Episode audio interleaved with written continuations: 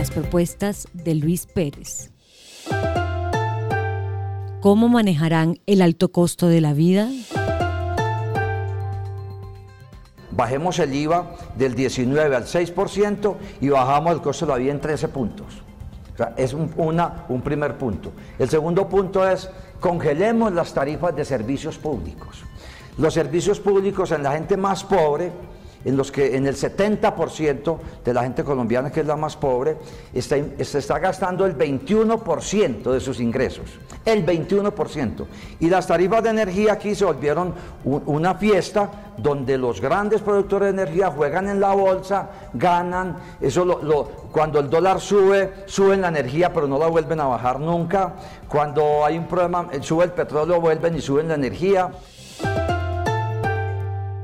¿Cuál será la hoja de ruta del petróleo en el nuevo gobierno? Yo nunca he dicho que vamos a parar la explotación del petróleo. Mi propuesta es despetrolizar a Colombia. ¿En qué sentido? En que cada día usemos menos petróleo para mejorar el medio ambiente. Es que no hay ninguna, no hay ninguna duda que el petróleo es de lo que más contamina el medio ambiente en el mundo. Entonces, si en el mundo quieren seguir consumiendo petróleo, pues vendámosles petróleo y que ellos se, se frieguen. Pero nosotros como país tenemos que iniciar un proceso de despetrolización de Colombia en 10 años. Esa es mi propuesta, para mejorar el medio ambiente. ¿En qué consiste? Yo no estoy tocando parar la producción de petróleo. Consiste en aprovechar que el petróleo está pasando de moda en el mundo, para producir más empleo y para fortalecer la economía. ¿Cómo manejará la deuda externa? Las nuevas economías. Eso es lo único que va acabando la deuda externa también. Y usted tiene que empezar a buscar cómo bajar el tamaño del Estado. O sea, hay que buscar, como lo dije ahora, como una especie de federalismo moderno que acabe ese tamaño del Estado y que a Colombia le entren más dólares.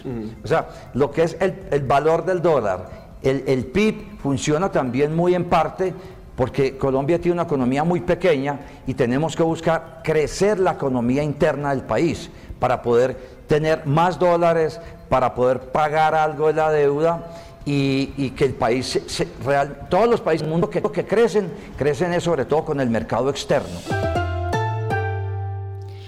¿Cuántos empleos crearán? Yo quiero ser el revolucionario del empleo, Narciso. El revolucionario del empleo. Yo quiero hacer más de 5 millones de empleos. O sea, que esos tres y medio los llenemos y que pasemos para acabar con la informalidad. Y, esto es muy fácil. Vamos a sumar. Ustedes que aquí en la República suman tanto. Uno con el, mercado de la economía verde del cannabis puede generar 3 millones de empleos con el neobanco.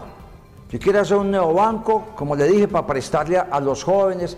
Yo espero generar un millón de empleos con el neobanco. Hay que meter los jóvenes también a las criptomonedas. Esa es una economía nueva que nos va a, modernizar. Los bancos colombianos hoy, si abrimos las criptomonedas, hay que cerrar los bancos porque ellos no saben de eso. Y los muchachos tienen que empezar a hablar de Bitcoin, de criptomonedas, de, zonas francas digitales y claro, de nuevas empresas. Si con el Banco de los Pobres de Medellín yo, hemos generado 200 mil pequeñas empresas, pues yo espero que con el neobanco, con un billón de pesos para empezar, podamos generar un millón de empleos.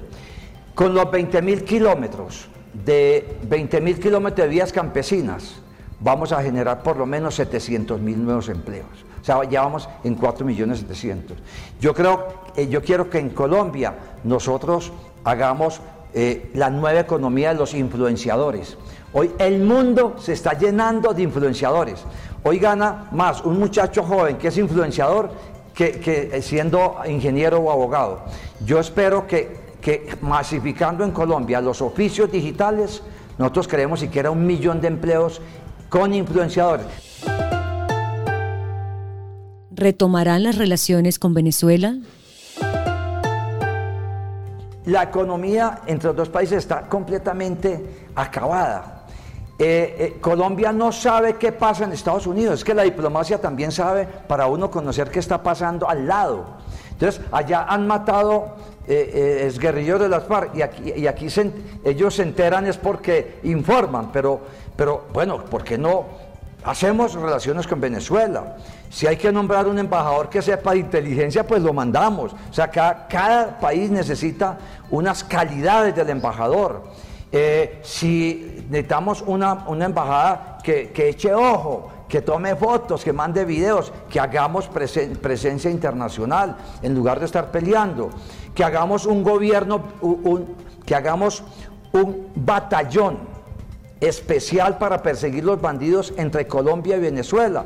Es que, es que eh, eh, dicen que Venezuela llevó 20 mil hombres en la frontera, pues mandemos otros 20 mil, pero no para pelear, sino para unirlos y acabar con esos bandidos. El agro, la nueva economía con potencial. Yo estoy proponiendo que cojamos la economía verde del cannabis. Hoy el mundo está enamorado del cannabis.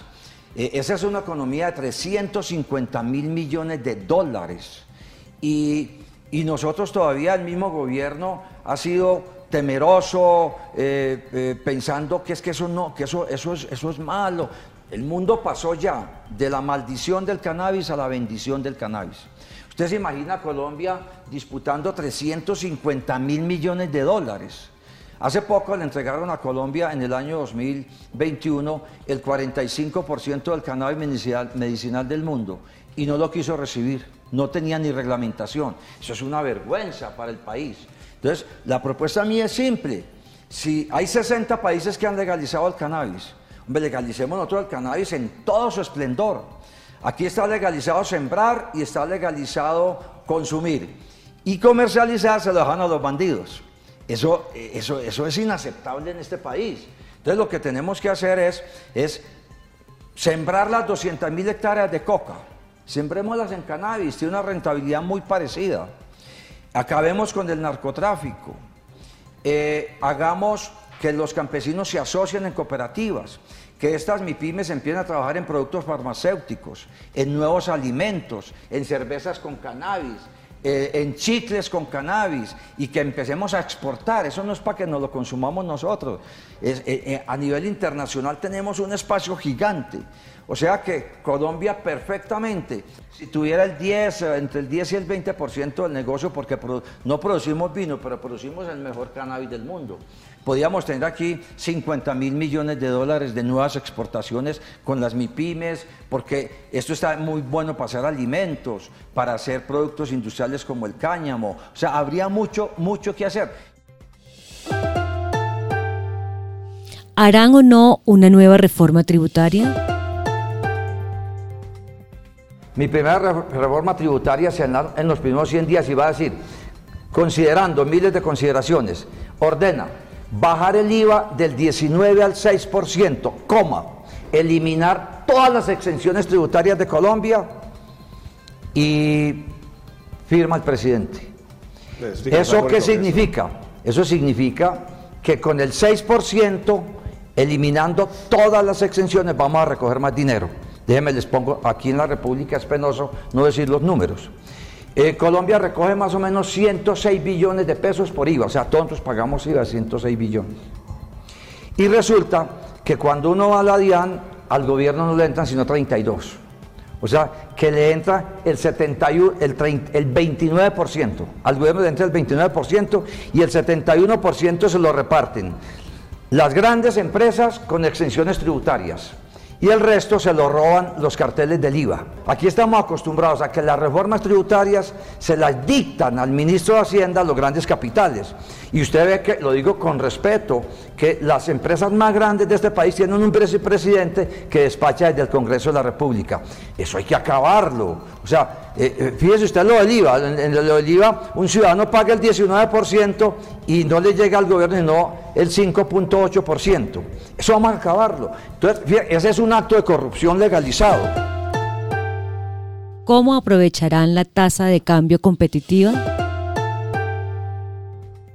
Son muchas las variables las que afectan el dólar.